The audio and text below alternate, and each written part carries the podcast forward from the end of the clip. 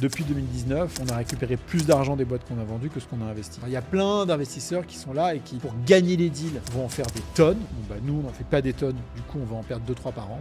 Et en fait, c'est pas les premiers, que ce soit un Beryl euh, dans le consumer ou un Penny Lane euh, dans le B2B, qui passent par ces phases où tu as de la hype, t'en chies, tu te bats. En fait, tu sais quoi, on fait les comptes à la fin. Le truc qu'on a eu en Europe ces dernières années, c'est qu'on a beaucoup de capital qui est venu en mode et on croit dans l'Europe. Et le capital sans talent, ça sert à rien. Je m'appelle Hugo Benz, entrepreneur et CEO du startup studio La Chapelle. Avec le podcast La Chapelle Radio, on déguste les histoires croustillantes d'entrepreneurs à succès, sans sauce ni artifice. Car derrière chaque grande réussite se cache une histoire, une aventure faite d'obstacles et de triomphes. Ici, on les partage sans retenue. Vous avez faim d'inspiration? C'est servi. bah, du coup, dernier épisode pour moi de cette semaine, de ces trois jours d'enregistrement de, podcast. Tu es le 12e. Et après, je reprends le train. Je suis à Bordeaux. Donc euh, là, je suis détendu. Je suis euh, content du travail accompli. Donc, on va passer une, heure, une heure et demie ensemble. Et je pense que ça va être, ça va être un, énorme kiff. Du coup, bah, merci Jean d'être là. Avec plaisir. Comment Sympa de me recevoir. Comment Hyper tu Ouais, mieux qu'il y a 15 jours. Tu sais, quand il y a eu le break de décembre, oh, j'ai senti un vide. Oh putain, c'était euh, c'était compliqué. J'ai eu du mal euh, pendant ce break, alors qu'il n'y avait pas de sollicitation, il n'y avait pas d'email, c'était pas compliqué euh, d'un point de vue professionnel.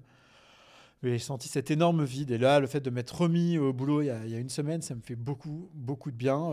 c'est probablement une tare aussi, mais bon, c'est comme ça. Mais tu sais que je ressens un peu la même chose que toi là-dessus. C'est-à-dire que moi, les vacances de Noël, c'est un truc que je déteste. Déjà, même si j'ai une, petite fille euh, qui a 7 ans, et donc du coup, heureusement, je, je tolère Noël grâce à, grâce à son bonheur de, pour cette période, mais sinon, c'est pas du tout une période que j'aime.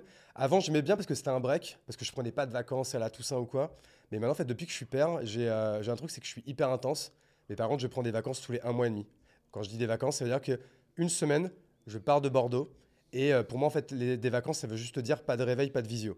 Sinon, je peux travailler ou quoi. Mais ma définition des vacances, c'est ça c'est pas de réveil, et pas de visio. Et du coup, ça me permet de faire des coupures tous les un mois et demi. Donc du coup, maintenant, j'ai même plus ce besoin en fait à Noël de dire il faut absolument que je fasse une énorme coupure ou quoi. Donc euh, pareil, moi, c'est un, un, peu un moment que j'aime pas. quoi. J'avais hâte de recommencer à travailler là. Tu le pas de visio, j'aime bien. C'est aussi ma définition des vacances. Ce que je fais tout le temps dans les emails, t'entends, j'ai un petit col à l'arraché et tout, mais le fait que le calendrier soit vide, mm. ça fait plaisir. Bah, moi, même parce que en fait, quand ouais, calendrier vide, de rendez-vous. Ouais, de rendez-vous, ouais. Parce que moi, en fait, en vrai, euh, moi, quand je me lève le matin et que je regarde mon emploi du temps de la journée, parce que c'est la première chose que je fais, je regarde plus mon agenda que, que mes mails, tu vois, et que je vois que c'est une journée où il n'y a pas de visio. Mais tu sais, ça me, ça me provoque une espèce de dopamine ou endorphine, je ne sais pas laquelle, mais en tout cas, un petit shoot de bonheur. Je suis, ah yes, ça va être une bonne journée, quoi. Quel kiff, quoi. Bah, bref, on a, on, a un peu, on a un peu divagué sur tout ça, mais euh, du coup, ce que je vais te proposer, bah, c'est la classique, comme tout le monde. Est-ce que rapidement, est-ce que tu peux te, te représenter pour ceux qui, euh, qui te situerait pas encore trop dans le paysage Oui, bien sûr. Euh, bah, je m'appelle Jean-Laurent Brochard. Ça fait dix ans presque que euh, je travaille aux côtés de Xavier Niel, que j'ai rejoint en 2015 euh, pour m'occuper de Kima Venture, un fonds avec lequel on investit dans une centaine de startups par an, des tickets de 100 à 150 000 euros. Et à côté de ça, on est aussi un deuxième fonds qui s'appelle New Wave, avec lequel on est associé avec Pia Diribarn. Et là, on met des tickets un peu plus gros, 1, 2, 3, 4 millions, euh, toujours en amorçage, mais sur euh, beaucoup moins de boîtes. On doit faire 7, ou 9, 7 à 9 deals par an maximum. Ok, donc même pas un par mois, quoi, grosso modo. Même pas un par mois, ouais. C'est, euh, tu sur ce nouveau fonds, sur New Wave, alors, quand je dis nouveau, ça fait quand même déjà au moins 3 ans. Ouais, j'allais dire 2-3 ans, mmh. 3 ans. C'est, tu peux, vous pouvez donner, tu peux donner des noms. Vous avez investi chez qui, par exemple? On a investi dans une boîte comme Sweep, tu vois, dans la Climate Tech. On a investi dans Biril, on était le premier chèque de Biril. C'est vrai, mais tu sais que j'étais déçu là, que tu viennes pas avec ta casquette Biril là. En fait, je l'ai oublié au bord de la mer euh, chez des copains. Ah merde. donc il faut que j'y retourne. Ouais. Et en fait, comme ils sont assez avares de goodies euh, chez Beryl, du coup j'en avais qu'une. Bon, donc euh, l'avantage c'est que pendant ce temps-là, elle sera pas usée. Alors que mes casquettes, je les use beaucoup quand même. Et d'ailleurs, tu as des news de, de ça, le, comment j'ai des news tout le temps, je suis au bord de Beryl. Donc, Et alors, comment ça va, Beryl? Parce que on, sent que ça se développe, mais je sais pas, moi, j'en entends un petit peu moins parler qu'avant. donc, peut-être des fois, c'est pas de nouvelle bonne nouvelle, hein, tu vois.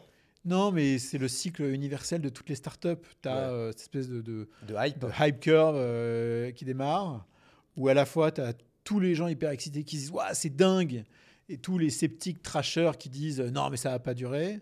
Ensuite, tu as toujours cette, ce moment où, je sais pas, tu vas te structurer, tu vas faire cette difficulté, enfin, tu es une boîte, quoi, t'en chies. Là, tu as tous les mecs qui avaient trashé, qui t'avaient dit t'as vu, j'avais raison. Et tous ceux qui croyaient, qui disaient euh, Ah, c'était peut-être un peu trop beau pour être vrai.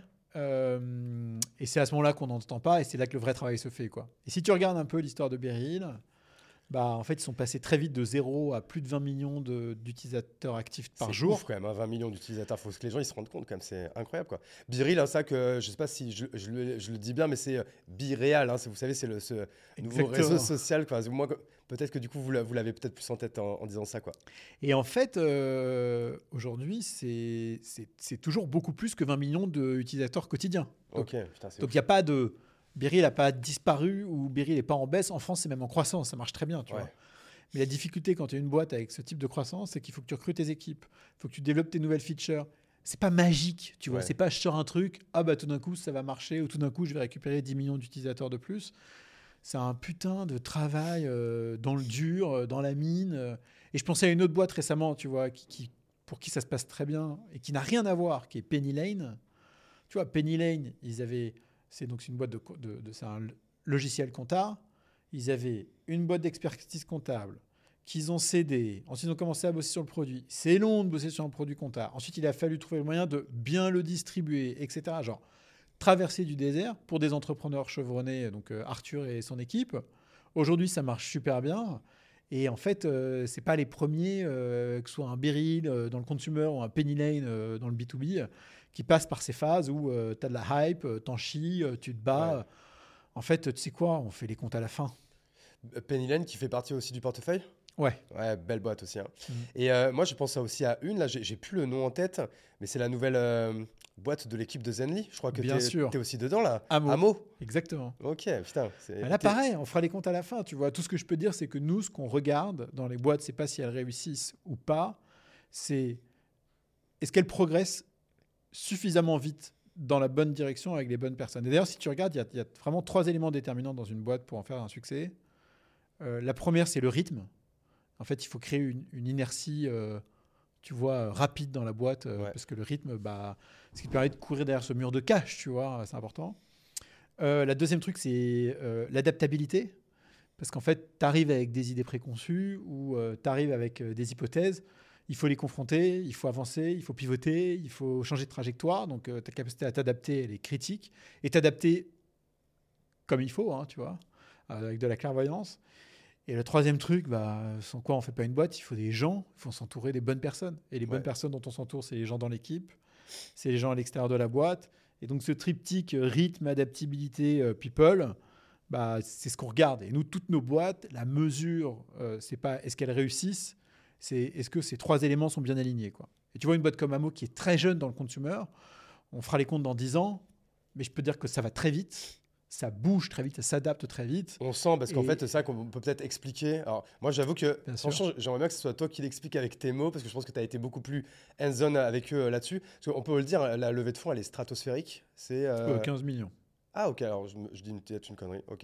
Mais c'était la, la Valo, du coup, qui était, qui était quand même assez élevée. Oui, ça, je la disclose pas, mais forcément, quand tu lèves 15 millions euh, du premier coup, Ouais. la valo est un peu élevée. ça, mais en, ça, en même ouais. temps, c'est ça, c'est que tu. euh, parce que les gens, peut-être, du coup, euh, savent pas, mais euh, bon, ça, vous misez déjà sur une idée, sur, euh, sur, euh, sur, euh, sur un produit, mais vous misez aussi comme sur une équipe. une équipe qui qui, a avait quand 10 même ans créé d'expérience. Zenly et qui Ouais. avait, de mémoire, revendu à Snapchat 300 millions Exactement, de dollars. 300 millions de dollars. Voilà. Donc, un petit track record assez sympa qui inspire un petit degré de confiance. 10 ans d'expérience dans le consumer, euh, si, si tu t'es pas inventé des, des choses, tu t'es pas fait des films, normalement et que tu arrives à remettre ça au travail, a priori, tu iras plus vite et plus loin que quelqu'un qui commence from scratch. Le consumer, c'est vraiment une learning curve qui, qui- prend du temps. Quoi. Et c'est moi où ils sont en train de refaire euh, la même feature que sur Zenly, là, que j'ai reçu là récemment. Parce qu'en fait, c'est ça, au- aujourd'hui, ils testent euh, l'appli avec plusieurs applis. Euh, et notamment, il y a une appli en fait, qui reprend des, euh, des features de, de Zenly sur la géolocalisation. Non? Ouais. J'avoue que j'ai pas encore trop regardé. Limite, quand j'ai vu ça, je me suis dit, tiens, c'est marrant, je- j'en parlerai avec Jean quand il sera dans le podcast parce qu'il vient dans deux jours. Mais euh, Bah, ils ont créé trois applications. Euh, ID, qui est un espèce de mur blanc sur lequel tu dessines, tu mets des photos, tes proches et tout. Et c'est des photos qui se détournent d'un coup, enfin, c'est hyper sympa, hyper Bon, c'est un, c'est un lieu d'identité, quoi, hein, tout simplement. Ensuite, il y a Capture, qui est cette application de photos. Euh, et puis, il y a euh, Location, qui est cette application de géolocalisation. Ce que ces apps ont en commun, c'est qu'elles ont un centre de notification commun. Si tu regardes, en fait, ton friend graph, c'est le même dans les trois applications. Quand tu reçois une notification, quelle que soit l'app, tu les vois dans les trois. Et donc, en fait, l'objectif, si tu regardes un peu ce que sont devenus euh, Facebook, Instagram, TikTok, etc., c'est soit devenu des apps d'entertainment, soit des apps de commerce, mais toute la partie friend graph, tu vois, avec tes amis proches, à part Biril, ça a disparu, ça n'existe plus. Alors que c'était le, le- la, la proposition de valeur presque number one de Facebook à la base. C'était la, c'était la base. Ouais. Ouais. Mais Facebook est devenu une, une, euh, c'est une plateforme de, de, de- de théorie du complot, tu vois. Je caricature un peu, mais c'est un peu ça. Euh, donc le but, c'est de recréer ce graphe. Se créer ce graphe, ça veut dire que tu peux pas mettre dans la main des gens, en fait, euh, une application à la Frankenstein, tu vois. Instagram, c'est bourré de features. C'est un peu Frankenstein-esque, tu vois. Ouais. Facebook aussi. Et euh, Snap, au début, tu as quelques filtres, et puis à un moment donné, c'est vite le bordel. Donc, comment est-ce que tu crées des expériences qui sont euh, beaucoup plus simples, streamlinées, euh, qui, qui se concentrent sur une core feature, mais sans avoir besoin de réinventer la roue à chaque fois? Et donc, c'est sympa d'avoir aujourd'hui ces trois applications avec un centre de notification commun. Et maintenant, tout le truc, c'est que, en gros, ils ont, la... ils ont une recette qui, sur le papier, est hyper intéressante. Il va falloir qu'ils la refassent plusieurs fois, qu'ils changent des éléments. Et puis tu le verras sur Capture, tu le verras sur Location, tu le vois sur ID. En fait, il y a beaucoup de choses qui changent très vite aujourd'hui. Cette fameuse adaptabilité dont on parle. Ouais. Et à un moment donné, il va se passer un truc magique où, euh, où, le- où les, où la, je pense que la, le product market fit, la croissance et tout vont, vont commencer à se cristalliser. Et euh, le, le but, c'est à la fin, c'est en faire une seule et même euh, appli qui s'appellera Amo, non? C'est pas, pas ça l'idée? Non, c'est de garder justement ces applications séparées. Il faut garder quelque chose euh, de simple euh, parce que tu veux pas tomber dans le piège de justement de, de- de se taper un peu de cet aspect un peu Frankenstein où, où tu as tout dans la même app quoi tu vois Ok. Et ça, vous, vous, êtes, euh, vous avez investi du coup via quel, euh, via Kima via via- Kima et New Wave Ok, les, les deux. deux, Ouais, ouais. comme ça au moins pas de jaloux. exactement c'est sympa. Donc, euh, excuse-moi, en fait, du coup, je t'ai complètement coupé pendant que tu étais en train de te présenter. Euh, ah oui en, en fait, on est parti sur ce nouveau fonds. Je te demandais sur quoi tu avais investi, puis on, est, on a divagué. non mais j'avais fait le tour hein. Euh, Kima euh, depuis 2015 euh, New Wave depuis 2020 euh, on fait ça avec beaucoup d'excitation moi j'ai financé euh, au total euh, enfin moi avec l'équipe on a financé je sais pas plus de 1000 entrepreneurs ça, c'est deux par semaine, hein, Kima. ouais Ouais. Et en fait, euh, je suis toujours excité aujourd'hui que je l'étais il y a 5 ans et il y a 10 ans. Quoi. C'est toujours le job de tes rêves. Ouais, c'est toujours le job de mes rêves. Donc pourquoi changer quoi? C'est ça que je pense que je crois que tout le monde te la pose à chaque fois la question c'est mais euh, du coup pourquoi à un moment donné tu, tu te casses pas et tu montes ta propre boîte et tu deviens toi-même entrepreneur?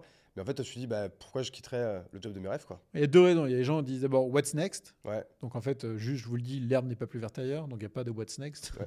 What's next, il est là en fait. Ça sert à rien de regarder à côté. Et deux, pourquoi est-ce que je ne deviens pas entrepreneur? Entrepreneur, il- c'est un peu une mono-obsession. Euh, ou alors euh, des suites de mono-obsession. Euh, après, il y a des gens qui sont drivés par d'autres choses et tout, qui font qu'ils deviennent de super entrepreneurs. Moi, mon obsession, c'est les gens. Je pense que le métier que je fais, c'est une excuse pour moi aussi de rencontrer des gens, parce qu'en tant que, bonne introvertie de nature, en fait, j'ai du mal à sortir, j'ai du mal à rencontrer des gens, et donc bah, c'est génial parce que je suis dans un métier dans lequel je suis sollicité. Donc au lieu de devenir un ermite chez moi, complètement, tu vois, je sais pas, agoraphobe, euh, qui, qui commence à développer des, des tocs, bon bah grâce à ce métier, en fait, je rencontre des gens, et, et parmi ces gens, euh, il y a ceux qu'on finance et dont on n'entend pas trop parler après, et qui font leur vie et de temps en temps nous appellent quand ils ont besoin d'un coup de main. Et puis il y a ceux avec qui on développe une, euh, une connexion particulière et qui deviennent des proches et des amis et avec qui on adore échanger. Et donc notamment c'est ce qui s'est passé avec, euh, avec la Team Zenly Exactement. Que tu reçus du coup on le disait juste avant sur, euh, sur leur nouvelle aventure qui s'appelle Amo et Ouais. donc du coup qu'on suivra évidemment. Toi du coup c'est ça fait 10 ans que, que, que, que vous faites ça chez Kima. Vous êtes combien d'ailleurs dans, dans l'équipe? Je Oui. crois qu'en fait on a tous l'image d'une big équipe mais je crois que vous êtes moins de 10 hein, c'est ça? Ah, On est, on est même moins que 5, on est 3 plus un stagiaire en permanence. c'est ouf. Et en fait, à- du coup, à 4, vous recevez combien de dossiers? Enfin, vous étudiez combien de dossiers par semaine? En fait, on voit passer comme ça euh, devant nos yeux euh, entre 200 et 250 deals par semaine. Et après, tu en as 80% qui sortent tout de suite du giron parce que soit ils sont pas dans le scope, soit ils sont trop gros, soit euh, immédiatement en fait ça, Enfin, Vous avez sûrement une liste de red flags. euh, Dès que vous le voyez, bim, ça sort. ça euh, devient automatique. Ouais. Et après, tu vois, si chacun fait euh, ses 10 calls par semaine, euh, t'en as vu 30. hein. ouais, comme un 30, agent 40. immobilier qui rentre dans un appart et qui, qui sait en deux secondes s'il y a potentiel ou pas potentiel, quoi. Ouais, après, on, fait- on va faire des conneries, hein. Sûrement. mais bon, Euh, il, faut, il vaut mieux. Moi, je suis plutôt pour aller vite, être efficace, quitte à ce que euh, à saloper un peu le, le sol, quoi, tu vois, plutôt que euh, se dire à chaque fois putain qu'est-ce que, est-ce que je vais rater un truc et y passer des heures. Ouais, ouais, ok, t'as pas le FOMO quoi, du truc quoi. Non, et puis c'est, moi je suis bordélique de nature, je suis efficace de nature, je déteste perdre mon temps et parfois je vais trop vite, je le sais, et donc euh, je, je vais faire des choses un peu brouillon, mais je préfère comme ça en fait. Ouais. Et du, du coup, si vous, si vous mettez entre 100 et 150 euh, cas par euh, deal, que vous en faites en quoi entre 1 et 2 par semaine, alors je suis euh, hyper nul en maths, donc tu vas me dire, ça, ça fait combien d'investis euh, par an, grosso modo? Une quinzaine de millions d'euros. Grosso modo 15 millions d'euros. Ça depuis 10 ans, Ouais. donc entre 100, bah, presque 150 millions peut-être investis en 10 ans. Exactement. Et euh, vous, attendez vraiment, vous attendez un retour sur investissement là-dessus? Comment vous le calculez en fait? Vous calculez, c'est quoi la- la- le, le- le calcul? C'est que vous calculez la, la valeur d'un portefeuille à date Comment ça se passe? Dès qu'une boîte lève de l'argent, du coup, le- son prix par action euh, change. Ouais. Ce prix par action, on le met à jour dans notre comptabilité avec le nombre d'actions totales qu'on a et le nombre d'actions totales de la boîte. Ça nous fait un petit calcul où on a une valorisation sur le papier à date du portefeuille. Euh, nous, en fait, on, on est une loi de Monte Carlo. Donc, euh, tu fais 100 deals. Si tu es suffisamment visible dans l'écosystème et que tu n'as pas une réputation de merde, tu arrives dans les 100 deals à faire les bons deals parce que tu es visible. Ouais. Et donc, tu deviens un index euh, qualifié du marché. Donc, si l'index, tu vois, c'est la base, en fait, tu es au-dessus de l'un, tu un index supérieur parce que tu es présent. Quoi. Et donc, ça veut dire qu'il n'y a aucune raison qu'on fasse moins de deux fois la mise. Genre, c'est quasi impossible. Et sur des vintage, des années sur lesquelles on va faire euh, une boîte comme euh, Sorar, Pefit ou Deal, tu vois, à un bon prix, et bah, c'est des vintage sur lesquels on va pouvoir faire euh, 3, 5, 10 fois la mise sur le vintage en question. Et donc aujourd'hui, un Kima euh, sur lequel il y a eu 150 000 euros investis, sur le papier, ça vaut pas loin de 600 millions. Et après, depuis 2019, on a récupéré plus d'argent des boîtes qu'on a vendues que ce qu'on a investi. Ok. J'interromps le podcast 5 petites secondes pour te demander s'il te plaît d'aller noter et mettre 5 étoiles à la chapelle radio. C'est gratuit, ça prend une seconde et cela m'aide énormément pour exister dans cette jungle du podcast business français. Merci beaucoup et bonne écoute. Euh, donc, tu- ce qu'on disait, c'est que là, donc 150 millions investis depuis euh, Day One, grosso Mhm. modo.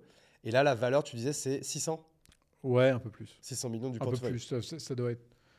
Je ne vais pas dire de bêtises. que Je, cro- je crois que ça approche les 700, mais.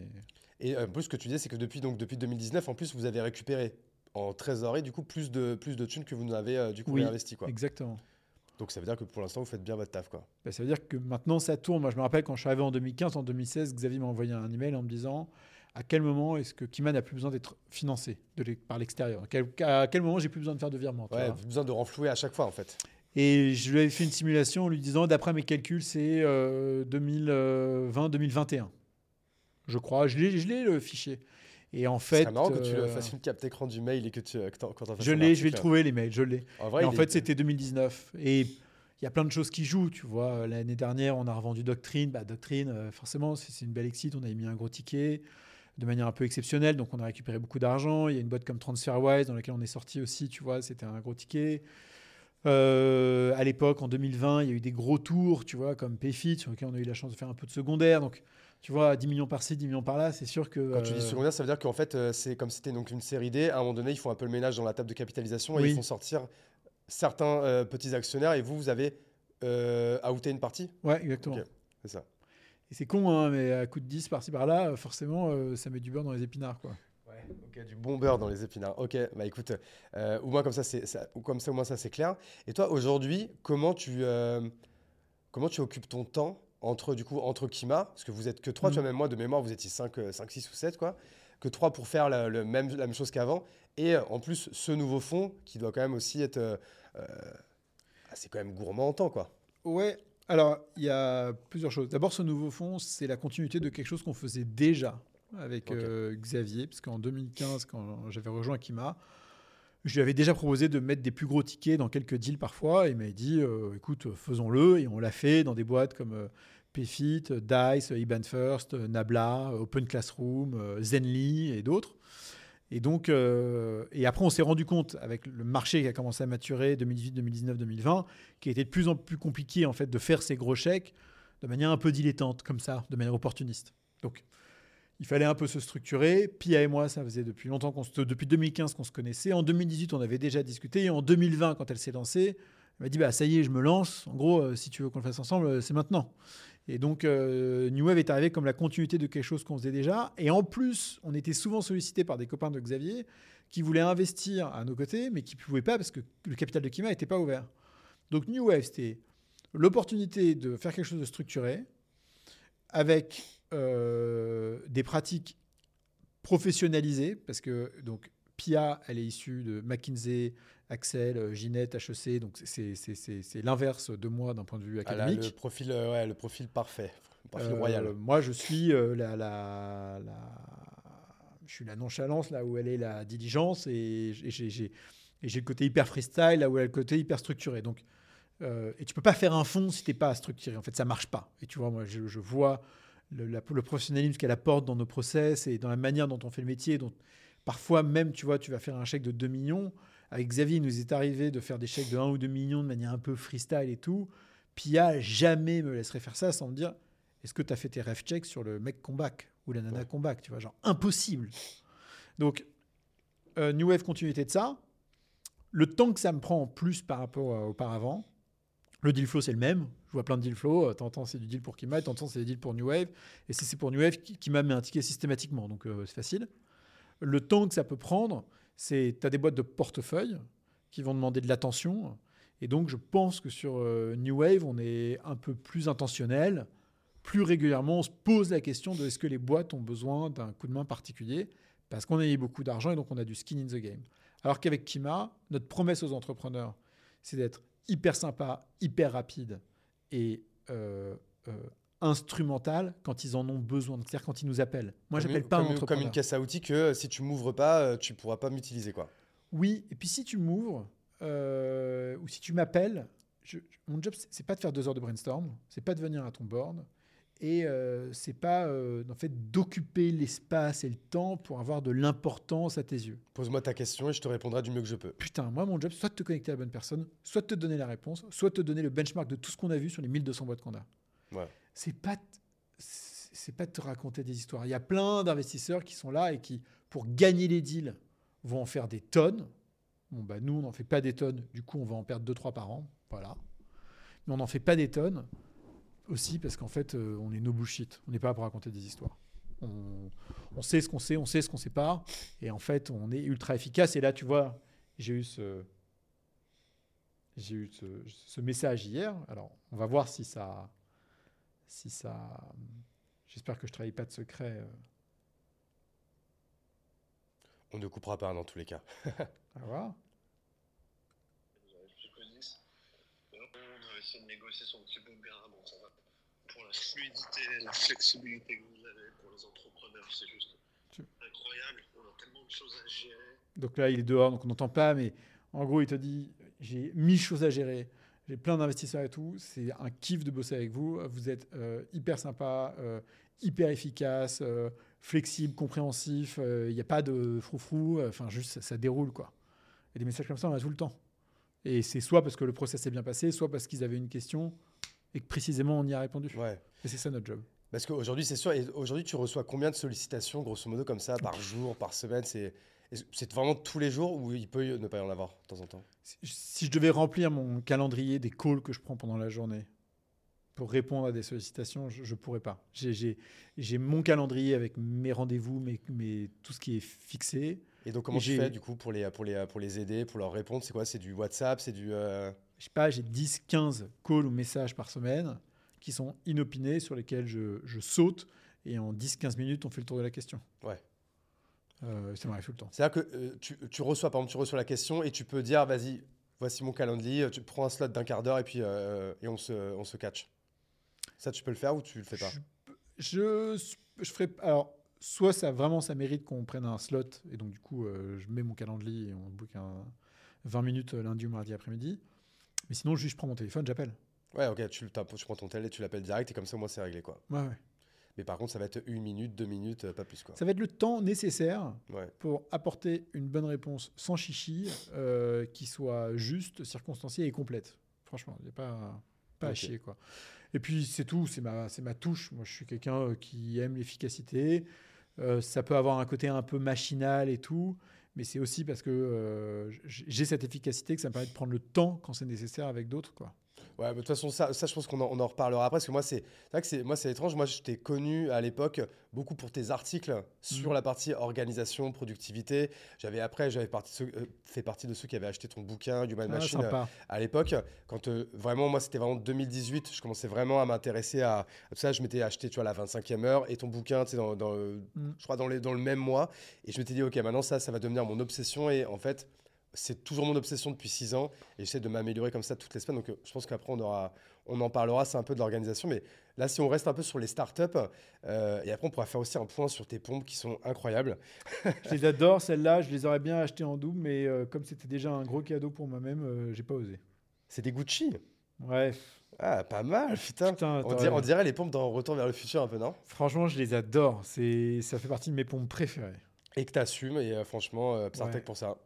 Donc, bref, tu vois, j'étais complètement euh, euh, Ah, aveuglé par tes pompes, ça m'a complètement arrêté dans mon, dans mon propos. Mais par rapport, donc toi qui es, qui est, euh, alors dans ce game-là depuis euh, 15 ans, mais on va dire chez Kima depuis une dizaine d'années, Ouais. hein. donc tu as vu passer beaucoup de startups, donc tu es vraiment le nez dedans, t'es vraiment, tu fais partie, on va dire, de, de, ce, de ce top 1% qui, qui a qui a une vraie expertise sur, sur tout ça, parce que c'est votre métier à plein temps depuis de nombreuses années, vous Mhm. avez fait, vous- tu vas passer énormément d'entrepreneurs. C'est quoi un peu ta vision déjà on va dire un peu macro sur ce qui est en train de se passer en ce moment? C'est vrai que tout le monde parle, c'est la crise, il n'y a plus de liquidité, on, fait ci, on fait ça. Bon, je pense qu'on peut lire un peu tout et n'importe quoi. Toi, c'est quoi un peu déjà ton avis un peu macro sur tout ça avant de rentrer un peu dans le détail? Euh, tout- toute abondance euh, de ressources, euh, en fait, créer de l'excès. Et tu vois, c'est des principes euh, bêtes. C'est comme euh, l'obésité, euh, d'un point de vue basique, hein, euh, pas hormonal, mais tu vois, c'est comme l'obésité, c'est comme tout. Si, si, tu abuses des, bonnes choses, bon, bah, tu crées des excès et puis ça a et puis ça, devient morbide, quoi. Bon, bah là, il y a eu trop d'argent levé, trop cher, trop vite. Bon, bah, à un moment donné, il faut que ça nettoie. hein. C'est mais bête et méchant. C'est aussi on est, sur- on est juste sur euh, une, une fin de cycle et un nouveau cycle qui va se recréer derrière. Ouais, et après, euh, sur, ce, sur ce cycle, tu vois, on a quand même un sujet qui est important par rapport aux États-Unis. Je discutais de ça avec deux personnes ce matin. Aux États-Unis, si tu regardes le venture capital, ça existe depuis 50 ans. Les startups, ça existe depuis 50 ans. La Silicon Valley, c'est pas tout jeune. Et en fait, il y a. Et en plus, ce, ce- le fait que ce soit hyper concentré, ça a attiré énormément de talents. Donc, on a des espaces concentrés sur lesquels il y a énormément de talents très concentrés. Le truc qu'on a eu en Europe ces dernières années, c'est qu'on a beaucoup de capital qui est venu en mode et on croit dans l'Europe, mais le capital sans talent, ça sert à rien. En fait, on n'a pas assez de talent. On a eu trop de capital pour pas assez de talent. Et donc, euh, il y a un vrai sujet bah, de faire venir plus de talents, de les incentiver, euh, de, les attirer. quoi. Parce que sinon, ils sont tous planqués à New York et dans la Silicon Valley, et pas chez toi, euh, ni à Paris, vite fait à Londres et nulle part ailleurs. Donc en fait, toi, ce que tu penses, c'est que par rapport en fait aux boîtes françaises qui aujourd'hui en fait ont, ont été valorisées trop peut-être trop haut, ont levé trop d'argent et en fait du coup n'ont pas pu bien utiliser ce fric parce que ils n'ont pas pu recruter les bonnes personnes en fait et donc bien exécuter. Alors, oui, tu as clairement une difficulté à recruter les bonnes personnes, c'est clair, nous on l'a vu dans énormément de boîtes, donc c'est un premier facteur. Et l'autre facteur, c'est que comme tu es dans un environnement qui est euh, naissant, euh, parce qu'aujourd'hui, si tu as 10 boîtes à 10 milliards qui vont se créer, 60 à 70% vont se créer aux États-Unis, entre New York et San Francisco. Donc, ça veut dire que tu en as 3 qui vont se créer quelque part entre euh, Stockholm, Paris, Londres, Berlin, euh, je sais pas moi, Madrid et n'importe et Milan. Enfin, donc, tu as un problème de, de- En plus du fait que tu n'as pas de talent, tu n'as pas la pression compétitive, pas assez, tu n'as pas les bons rôles modèles, tu es, en recherche. Quoi. Là, dans la vie, on fonctionne par référentiel. Euh, Aujourd'hui, ce matin, j'étais avec un mec, ça m'a fasciné. Son père, il avait une boîte, il faisait des palettes de, des palettes de, palettes de bois. Tu vois, genre, tu vois, tu reçois ton coca dans, dans ton monop, tu reçois sur des palettes. Ouais. Son métier, c'était de faire des palettes de bois. Ça marchait très bien. Il a très bien vendu. Un mec pour qui ça marchait extrêmement bien. Le mec à qui il a vendu sa boîte de palettes, qui faisait lui-même des palettes, se servait pas loin de 100 millions de dividendes par an. Donc c'est que ça marche, tu vois. Bon. Ce mec-là, il relance un business là et, et, et vraiment il est attiré par quelque chose d'opérationnel, de terrain, de concret et tout. C'est lié à quoi? C'est lié au référentiel familial qu'il a, d'un père qui était dans le concret, qui lui a dit euh, Mc- McKinsey, on s'en fout, vos startups, c'est mignon, un jour, il faut faire une vraie boîte. Bon, et bah, pour toutes nos startups, il leur faut des rôles modèles, pour en fait, les, les, les- faut des référentiels. Et en fait, on fonctionne par référentiel. Et tant qu'on n'aura pas suffisamment de référentiels de très très bonne qualité, et ben en fait, on pensera que ça c'est bien, alors qu'en fait, c'est ça qui est bien. On te dira, euh, euh, je, peux te dire, ça c'est un gros trou. Bah non, en fait, c'est ça un gros trou. Mais en fait, tu sais pas, tu n'as pas le référentiel. Donc, le sujet de référentiel est critique. Et en Europe, bah, le référentiel, il, est un peu gain petit. Quoi. Ok, donc en fait, ce que tu, ce que, ce que tu dis, c'est que grosso modo, on n'a pas assez de rôle modèle, euh, en- notamment en France. Donc, c'est-à-dire que c'est quoi en fait? C'est par rapport à, tous les modèles qu'aujourd'hui on a. Donc, euh, ça- pendant un moment, ça a été très le modèle euh, The Family qui était, qui était, très, qui était très mis en avant, qui était très médiatisé, qui créait beaucoup de contenu et qui, on va dire, était un peu suivi par beaucoup de, de- de jeunes entrepreneurs qui, qui se lançaient. Donc, ça, c'était une forme de référentiel. Ouais. Et tu dis que par exemple, là, actuellement, euh, bah, en fait, il n'y en a pas. Ou il n'y en a pas assez et ils sont pas assez gros versus ce que tu peux trouver euh, aux États-Unis. Ce que je peux te dire en tout cas, c'est que nous, on a vu pas mal de boîtes lever de l'argent euh, ces derniers mois en France, que les entrepreneurs qu'on a vus sont euh, souvent des opérateurs de bonne qualité, qui ont bien exécuté dans les boîtes dans lesquelles ils étaient, qui débarquent en disant ben moi j'étais la star dans telle ou telle scale-up euh, française, du coup je vais donner un super tour de financement, je vais faire une super boîte. En fait, ils se rendent pas compte que euh, bah, en fait c'est pas ça notre référentiel de star, tu vois. Et en fait, quand nous, quand tu as l'habitude de, de- de- de- d'investir dans des entrepreneurs, euh, je sais pas moi, justement, je repars, je reprends, tu vois, euh, euh, américains qui eux sont issus de vraies scale-up américaines, qui mettent énormément de rythme dans ce qu'ils font, qui ont énormément d'ambition, etc. Et qu'on voit ces gens-là débarquer, tu vois, un peu en mode euh, ouais, moi j'ai beaucoup d'ambition. Ah, je suis désolé, mais en fait, tu le cries dix fois moins fort que l'américain à côté que j'ai vu la veille. Donc, non, ton référentiel est pas bon, quoi. Donc, il va falloir. Donc, et ça prend du temps. Il faut d'abord que les gens, les francophones et les Européens à l'étranger reviennent euh, en Europe pour monter des boîtes. Euh, et il faut que, voilà, que ça prend du temps. C'est des, des- des cycles de 10 ans. Et en termes de référentiel, du coup, ce serait, ce serait quoi un peu le, un début de solution si tu avais le pouvoir de pouvoir, le, pouvoir changer ça? Ce serait quoi? Ce serait que les plus grands entrepreneurs français, je sais pas, prennent plus la parole et deviennent plus des, euh, des rôles modèles pour, euh, pour les autres, en fait? Surtout Pour le pas. marché? Le job d'un bon entrepreneur francophone, c'est d'attirer un très bon entrepreneur euh, américain ou anglophone, je ne sais pas où, pour qu'il vienne ici euh, inspirer les, les autres. quoi. C'est utiliser son, sa petite aura pour aller chercher des gants avec une grosse aura. Si tu regardes un garçon comme Xavier Niel, la le truc qui l'obsède, c'est euh, euh, ramener, euh, tu vois, enfin, tu vois, c'est ramener. on a fait un dîner l'été dernier avec Sam Altman. Sympa. Bon, ben voilà, Xavier dit, ben moi, je vais ramener Sam Altman, ou je vais ramener Evan Spiegel de Snap, ou je vais ramener Intel de Google, ou Intel de Airbnb. Enfin, en fait, tu vois, il, il se dit pas, ah, je, suis le rôle modèle. Bien sûr qu'il est le rôle modèle, tu vois, c'est l'entrepreneur tech euh, le plus iconique de sa génération. Mais là où il est très fort, c'est qu'ils disent, non, non, mais en fait, vous avez, enfin, entre guillemets, vous avez rien vu encore, je vous les ramène, regardez, tu vois. Et euh, donc, ouais, donc, faut les, faut les attirer pour qu'ils pour qu'ils deviennent des rôles modèles. Et puis surtout, il faut envoyer nos entrepreneurs, nos talents à l'étranger. Nous, on n'envoie pas nos boîtes à YC parce qu'on pense que YC est un bon accélérateur, une bonne école, etc. On pense que c'est une machine à laver, à rehausser tous tes standards. C'est à ça que ça sert. À rien d'autre. Pendant trois mois, je prends tous tes standards, je les mets à la poubelle, je les rehausse 10x, et ensuite je te dis, vas-y, monte une boîte. Et ça donne quoi? Quand tu mélanges un YC avec par exemple un Alex Boasis de deal, ça donne une boîte qui vaut 20 milliards. Ouais, ça lui, donne un lui, lourd. putain de bulle de DA. Et Alex, en 2017, il m'avait envoyé son premier deck sur sa première boîte. Il avait déjà cette énergie. Bon, sa première boîte n'avait pas beaucoup d'intérêt, mais je me rappellerai toujours Antoine Martin qui m'a dit Ce mec-là, je sais pas ce qu'il va faire, mais avec l'énergie qu'il déploie, c'est sûr un jour il va faire un truc. Et vous avez mis dans Deal, vous? On a mis un peu tard, mais on a mis. Ok.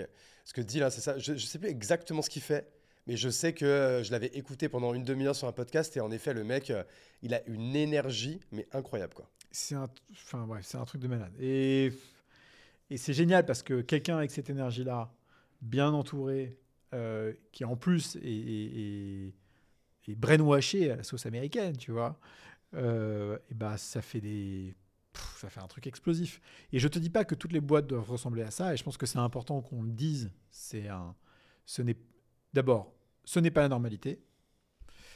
Euh, c'est important. hein. Cette extrême ambition n'est pas la normalité. Euh, ce n'est même pas conseillé, je pense, tu vois, d'un point de vue euh, juste, genre, qui tu veux devenir en tant qu'individu. je pense que tu as ça. Tu vois, il faut, quelques heures de psy après pour, pour pouvoir aligner les étoiles, quoi. Entre la taille de ce que tu as fait, la taille de ton melon et en fait, vraiment ta taille dans, dans, dans, dans l'univers, quoi.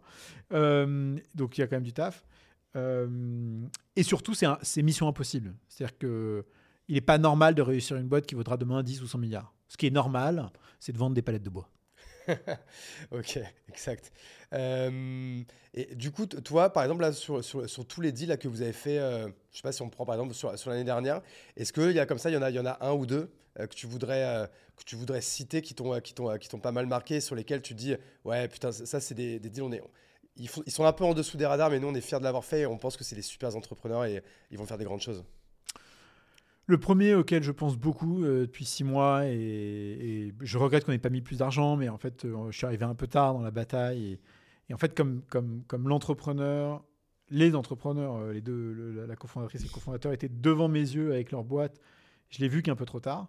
C'est une boîte qui s'appelle Lago, avec Anto et Rafi. Et en fait, c'est vraiment mon highlight euh, de l'année 2023 Qu'est-ce qu'ils font, Lago c'est c'est extrêmement boring sur le papier. C'est euh, metering et billing system en open source. Donc, tu as une solution que tu vends online. Il faut que tu aies un système de, tu vois, de, de, de billing, quoi, de, de, de, de mesure de l'usage et de paiement et tout.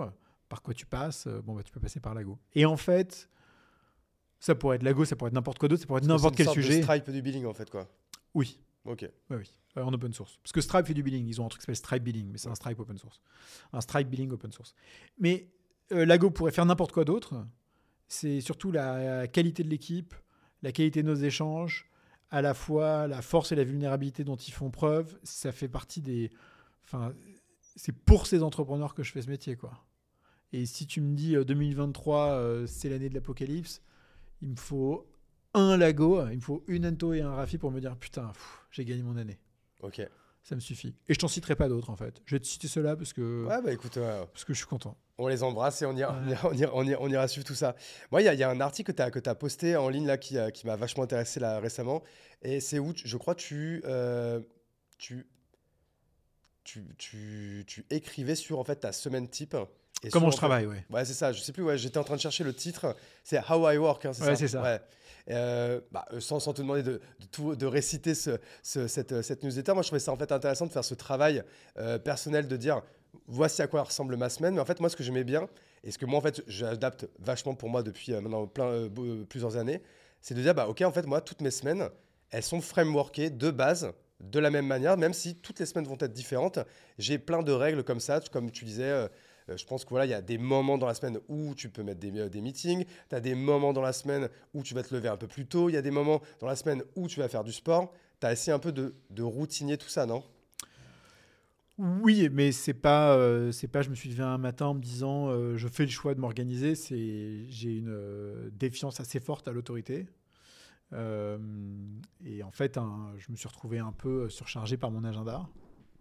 Et j'ai détesté. Et donc, euh, j'ai commencé à mettre en place des actions pour pouvoir être moins euh, tributaire de mon agenda et des autres, et être en maîtrise de ce que je décidais de, de subir, de faire, d'avoir et tout. Et en fait, c'est quelque chose que, que, j'organise et que je mets à jour régulièrement. Donc là, par exemple, en ce moment, donc moi j'habite à Aix-en-Provence euh, la moitié du temps, l'autre moitié du temps je suis à Paris. Les gens me disent toujours pourquoi est-ce que tu viens à Paris le jeudi et le vendredi et pas le lundi, mardi? Et la raison est super simple. C'est que si je vais à Paris le lundi, mardi, je muse le lundi, mardi, et mercredi, jeudi, vendredi, il faut que je bataille, tu vois, pour pouvoir faire ma, ma semaine. Alors que si le lundi, mardi, frais du week-end, j'enquille les zooms de 20 minutes, lundi après-midi, mardi après-midi, je peux t'en faire 10 d'affilée, le lundi, 10 d'affilée le mardi. Euh, je fais mes emails, mes to-do, etc.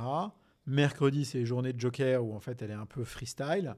Et jeudi, vendredi, quand je viens à Paris, c'est je donne tout. C'est un peu mon, c'est un peu mon dernier effort de la Ton fin de semaine. d'honneur, quoi.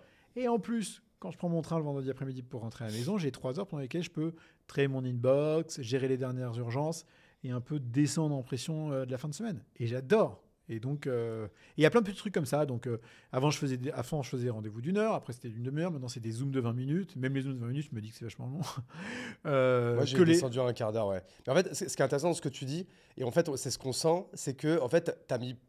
Ça fait plusieurs années que c'est devenu en fait un sujet pour toi. En fait, tu dis toujours que t'es pas structuré et que du coup, c'est pour en fait, c'est pour euh, régler ce manque de structure que tu t'organises en fait, grosso modo. Je suis bordélique. Bordélique. Donc, euh, bordélique, c'est vraiment un sujet. Quoi. C'est, un- c'est, c'est, je pense que c'est pénible pour mes proches. C'est pénible pour moi-même. Il y a deux trucs qui me, qui me- sur lesquels je me fais mal à moi-même, c'est que je suis bordélique et dépensier. Et pff, je me dis, putain, si j'avais pas assez de tard, mais.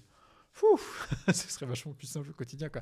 Et le nombre de fois où je me suis levé un matin en me disant, ouais, ce matin, c'est bon, genre, je mets de l'ordre. Mec, ça fait 40 ans, c'est mort. T'es, foutu, quoi. Et donc, du coup, tu, en fait, tu t'es créé un système en fait, qui t'oblige en fait à, à, à rester un- le plus ordonné. Enfin, 80% du temps. ouais, à rester un peu ordonné. Mais ça m'empêchera pas d'avoir ces 5 putains de tickets de parking dans ma bagnole que je vais pas jeter pendant 6 mois.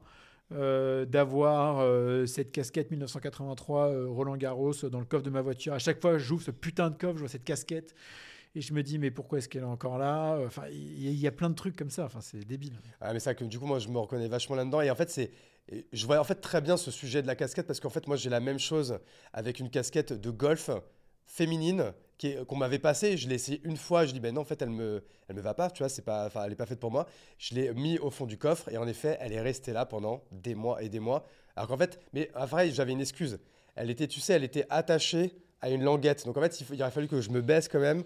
J'enlève la languette. Enfin, tu vois, c'était pas aussi facile que de la prendre et de l'enlever. quoi, tu Oui, vois. bien sûr, oui, oui, oui, c'est ça. Et donc, en effet, comme moi, je suis comme ça, et ben en fait, je m'oblige en fait, tu sais, à, avoir, à me faire comme un second moi qui, du coup, me donne des. C'est lui qui me donne des ordres, et moi, ça me dérange pas si c'est quelque chose que moi j'ai mis en place qui me donne des ordres comme respecter un planning, tu vois, Mm. et euh, ou euh, se réveiller à telle heure, ou, euh, ou faire telle, telle, telle tâche en premier le matin, tu vois, par exemple.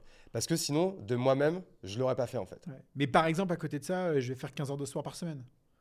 Et ça, euh, il y a 6 mois, je le faisais pas. Et donc, euh, de temps en temps, je me, je me, je m'en veux parce que je me dis qu'il faudrait que je trouve les triggers pour me motiver sur certaines choses que je fais pas alors qu'il y en a d'autres que je fais à fond. Bah, moi, c'est un peu différent. C'est-à-dire que, bref, je fais aussi 15 heures de sport par semaine, Ah ouais. et du coup, je me suis organisé pour pouvoir en fait avoir le temps de faire ces 15 heures. Et alors, tu fais quoi comme sport Moi, je fais du 15 heures? paddle, très original, hein. Bon, enfin, très original, euh, c'est très bien. Ouais. Ouais. Non, mais parce qu'en ce moment, c'est un peu le truc à la mode. Et c'est vrai que moi, depuis trois ans, je suis à fond dedans. Et en fait, j'ai commencé à jouer une fois par semaine. Ouais. Et après, j'ai voulu jouer deux fois par semaine. Et en fait, le truc avec le paddle, c'est que ça dure longtemps, en fait. C'est que c'est des matchs de deux heures. Tu mets une demi-heure pour, pour y aller, une demi-heure pour y retourner. Tu te douches, faut bouffer, c'est le midi. Donc en fait, autant te dire, le paddle, c'est une pause de minimum trois heures le midi. Costaud. Mais donc, du coup, j'ai dû m'adapter. Et donc, qu'est-ce que j'ai fait? J'ai juste, en fait, augmenté l'amplitude de ma journée pour avoir le temps de tout faire. C'est-à-dire, pour pas faire du sport au détriment du, euh, du taf. Ouais. Et du coup, de pas faire du coup du taf parce que je fais du sport au détriment de ce que je veux faire euh, personnellement. Qui est, bah, en fait, assumer d'être là le soir pour... euh, bah, d'être avec ma femme, ma fille, en fait, de profiter aussi euh, de la vie, tu vois. Même si moi, ça me dérange pas après de rebosser le soir, tu vois. Moi, je suis très team euh, euh, 21h, 23h, j'adore, tu vois, c'est mon spot. Pendant des années, je m'en suis voulu en disant, putain, pourquoi je regarde pas des séries comme tout le monde et tout. Mais en fait, bah, les séries, j'aime bien, mais je m'en fous un peu. Et en fait, j'ai juste envie de bosser à ce moment-là, tu vois. C'est mon petit sweet spot que, que j'aime bien. C'est ton choix. Et du coup, j'ai juste, en fait, je commence à bosser très tôt, à 6h. Ok. Et pourtant, tu vois, là, j'ai dû me mettre une vraie discipline. Ça, c'est les deux trucs dont je suis fier de l'année dernière. C'est de me mettre une discipline de me lever tôt et de commencer à bosser tôt. Et pourtant, je déteste me lever tôt. hein. Intéressant. J'ai ça et l'arrêt de la clope. Tu vois, c'est mes deux trucs de l'année Ah, dernière. c'est bien l'arrêt de la clope. Bravo. Ouais, ça, Cool. putain. Et moi, ça faisait euh, 18 ans que je fumais. hein. C'était euh, un paquet par jour, tu vois, le truc un peu énervé. Moi, j'ai commencé en cinquième et ma mère m'achetait des paquets. Je fumais un paquet par jour pendant plus de 10 ans aussi. Et là, tu vois, moi, j'ai arrêté là du, du jour au lendemain, sans truc. Alors, j'avoue que j'ai pris au début, j'ai pris un petit coaching, tu vois, avec un mec euh, qui m'aidait et tout. Et en fait, rien que le. En vrai, il m'a pas vraiment aidé. Mais le fait D'avoir- payé et d'avoir d'être me dire ok tu vois je m'engage avec moi-même et, euh, et comme j'aime pas jeter de l'argent par la fenêtre bah, je dis bah franchement euh, rien que pour ça je je refume pas quoi donc ça fait trois mois donc euh, je suis pas encore sorti C'est un d'affaire bon début. C'est un bon début.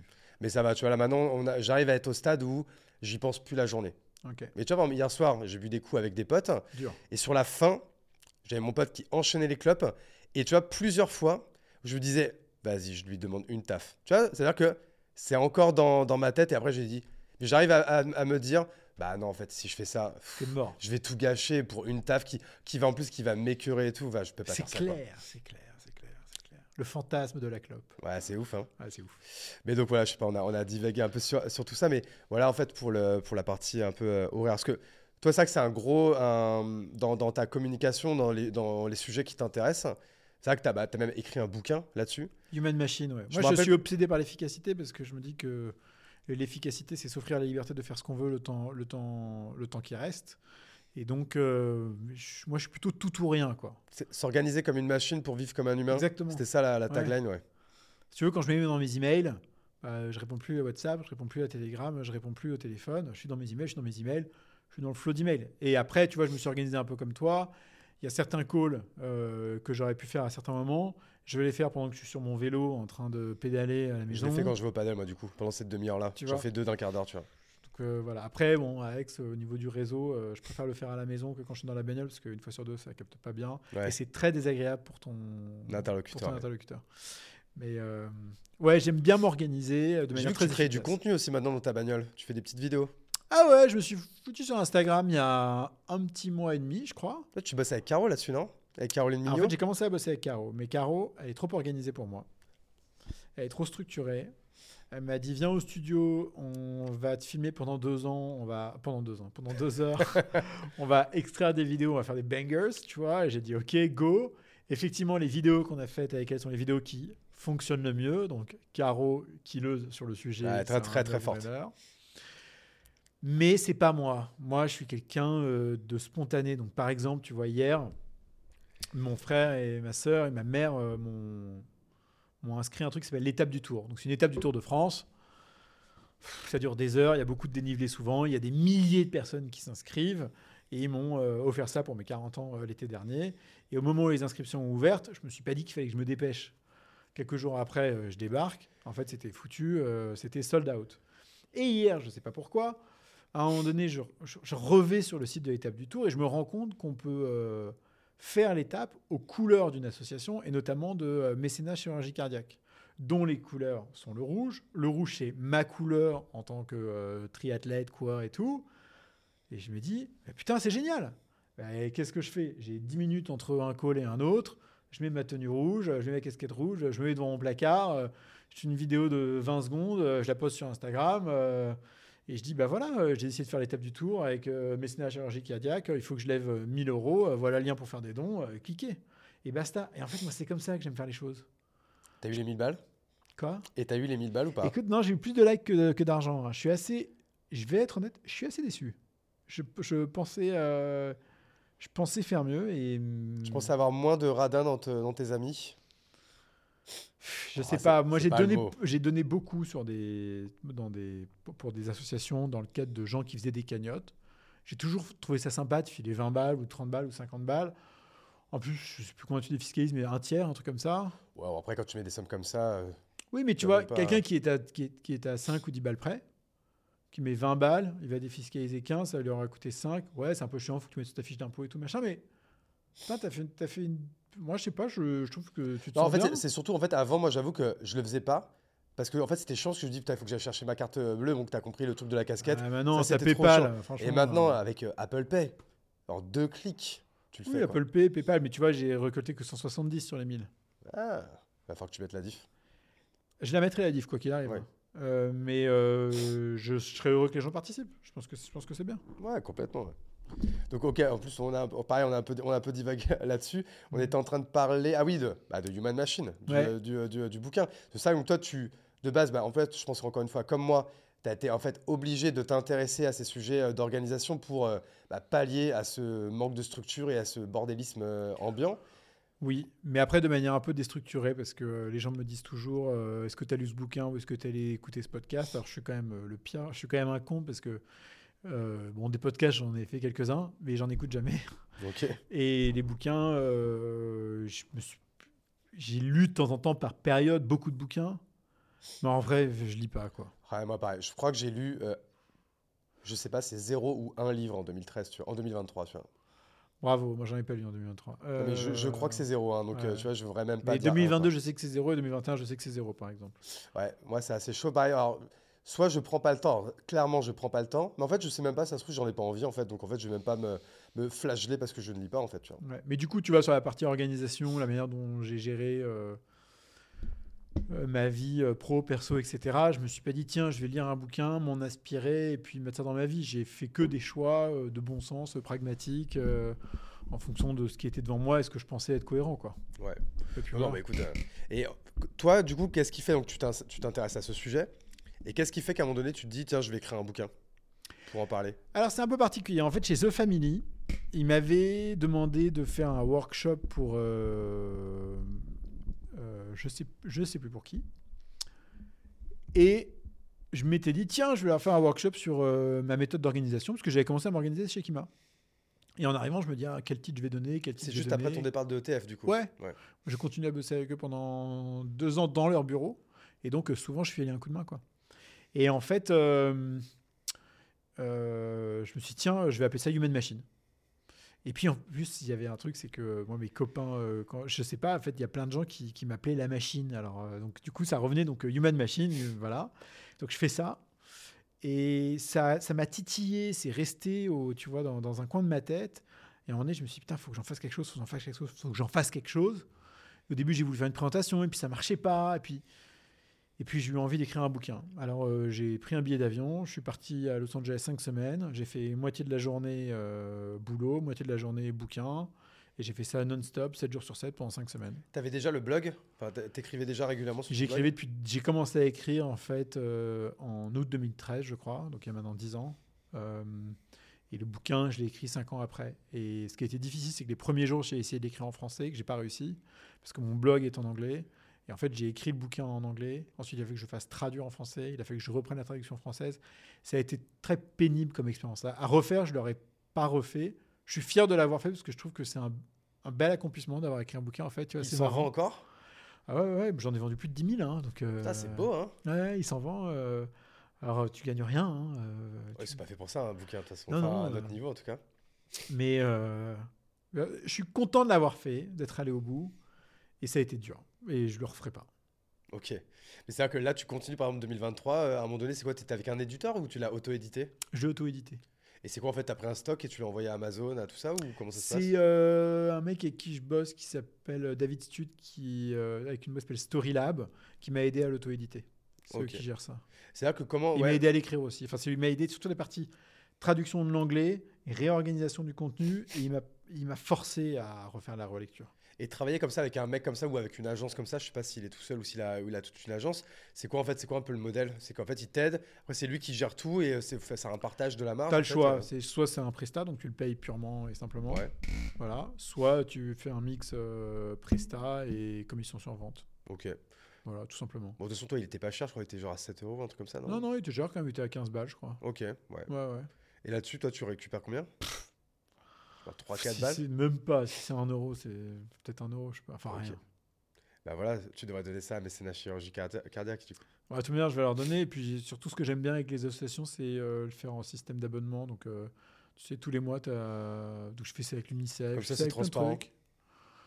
Ouais, puis il y a, puis il y a un- il y a un côté, c'est- tu vois, c'est facile de s'engager une fois, mais à chaque fois que tu t'engages, en plus, tu vois, tu fais ça, tu mets ça sur ta, tu mets ça sur tes, sur ta, maintenant sur, sur Revolut par exemple, et donc euh, tu vois la notif quand tu as le prélèvement, et en fait c'est assez agréable, tu te dis, euh, ah c'est vrai que j'ai ce prélèvement automatique, tu vois, qui part tous les mois euh, pour une asso, et moi j'aime bien, ce, voilà, c'est, écoute, chacun s'achète une bonne conscience comme il peut. Ouais. Et toi, Voilà. toi, du coup, sur, sur, sur cette année-là, 2024, je sais pas, tu vois, j'allais dire tes OKR ou tes objectifs, bon, on appelle ça comme on veut, mais toi, c'est quoi, les, dans les grandes lignes, c'est quoi tes, tes, tes, tes gros objectifs de l'année Que ce soit perso, pro 2023, euh, j'ai essayé de me faire mal en changeant beaucoup de choses dans, dans, dans la manière dont je fonctionne, en me rendant compte que j'allais trop loin et donc que ça pouvait me rendre euh, malheureux ou mal à l'aise. Et donc 2024, c'est une année où, euh, où je me recentre sur, euh, tu vois, L'assise mort l'assise mort et puis euh, qui je suis profondément. En fait, il y a des choses avec lesquelles je suis pas à l'aise, il y a des choses que je ne veux pas faire, il y a des choses que je ne sais pas faire. et je vais pas me battre contre ça. Ouais. Tu vois? Il y a d'autres choses qui sont des bonnes batailles, ça, c'est pas des bonnes batailles. Donc, ouais, euh, plus. Voilà, et puis 2023, tu vois, c'était, le pic du bear market où tout le monde fait la gueule et c'est la fin du monde. Et en fait, moi, je suis optimiste de nature. Et en fait, c'est ça qui me drive au quotidien. Et je veux rester optimiste et je vais rester optimiste. Il n'y a personne qui m'empêchera d'être optimiste, euh, quel que soit l'état du monde ou mon état perso ou des autres. En fait, moi, j'aime l'optimisme. Ça me fait chier de me plaindre. J'ai j'ai pas envie de me plaindre. Je suis très heureux. J'ai beaucoup de chance. Je suis en pleine santé. euh, J'ai mes quatre membres. euh, Je suis, je, suis né dans un pays développé. avec des parents fauchés mais pas à la rue. Enfin, tu vois, genre, faut arrêter quoi. Donc moi, je, je choisis d'y croire, tu vois. Je choisis d'être optimiste. 2004, pour moi, c'est une année d'optimisme euh, euh, incroyable. Ouais, je, je suis assez d'accord avec toi. Moi, pareil, 2024, je sais pas pourquoi je le, je le sens bien. Même, j'ai kiffé, moi, 2023. Mais je sens que 2024, ça va être, euh, ça va être, ça va être vraiment trop, euh, encore plus cool. Je vais poser une dernière question parce que je vois que l'heure tourne et on, Ouais. arrive, on arrive à la fin du temps imparti. Je poser une question que je pose maintenant à, à chaque, à, chaque, à chaque invité. Si tu devais me mettre en relation avec quelqu'un ou quelqu'une, euh, que ce soit euh, un ou une entrepreneur, un ou une artiste, ou sportif, sportive, euh, qui, puisse euh, s'as- s'asseoir dans ce fauteuil et être un prochain invité, ou une prochaine invitée, ce serait qui? Je pense que les deux personnes qui me sont venues en tête euh, immédiatement, c'est Rachel Delacour de Sweep. Euh, Qui est dans ma, dans ma liste à, à, à- à contacter, en effet. ouais. Pour son engagement, pour ce qu'elle fait, parce que c'est euh, une nana, une entrepreneur top. Je l'ai entenue l'autre jour chez Exa. Elle était en mode Ah, avec ses podcasts avec, euh, avec Thibaut. Ah, Génial. Euh, et en effet, euh, franchement, alors je connaissais Sweep, je, je, je je connaissais son visage, je l'avais jamais entendu parler. Et euh, en effet, elle m'a mis une clacasse, quoi. Ouais, ouais, elle est. Ouais, elle m'inspire beaucoup, beaucoup, beaucoup, beaucoup. Et je suis très heureux qu'on soit associé avec elle. Et évidemment, la deuxième, c'est Anto, dont je t'ai parlé avant. et peut-être d'ailleurs, pour changer, son associé Rafi. Euh, je parle souvent d'Anto parce que c'est- avec elle qu'on échange le plus euh, et qui nous sollicite. Mais j'ai beaucoup d'affection pour son associé Rafi aussi. Bah écoute, Et franchement. peut-être euh, en duo, tu sais quoi. eh ben, franchement, avec grand plaisir, j'ai jamais encore fait, euh, j'ai encore jamais fait à trois, tu vois. Ouais, Ce serait, serait l'occasion de tester. Mais en tout. effet, ça pourrait être vraiment cool. Ouais. Faudrait juste rajouter un petit fauteuil. Ça se fait très bien, je pense. Écoute, en tout cas, merci beaucoup, Jean. Avec pour ton plaisir, temps. merci à toi. C'était vraiment très cool. Merci euh, aux auditeurs, aux auditrices qui ont, qui ont écouté jusqu'au bout. Évidemment, mettez 5 étoiles, ça nous aide é- C'est mieux, énormément. c'est plus sympa. C'est plus cool. euh, Et ça les, euh, coûte rien, c'est gratos. Et ça prend une seconde. hein. C'est comme cette Ouais. putain de casquette qui est au fond du. euh, Ouais, ça prend une seconde, c'est vrai, c'est pas vrai, parce que pour ceux qui t'écoutent en courant et qui ont le truc zippé derrière, ouais, c'est un peu le bordel, ouais. c'est un, c'est un peu galère. Et ceux qui m'écoutent dans la voiture, attendez d'être à un feu rouge. Euh, Oui. Et ceux qui écoutent sur YouTube, bah là, vous mettez juste, je sais pas si on dit un pouce en l'air, un pouce bleu ou quoi. euh, mais en tout cas, mettez un, ça truc, monte. un truc Faut positif. que ça quoi. monte. Ouais, c'est ça. Mais en tout cas, merci à tous. Merci à toi, Jean. Merci. Et puis, euh, à bientôt dans le podcast.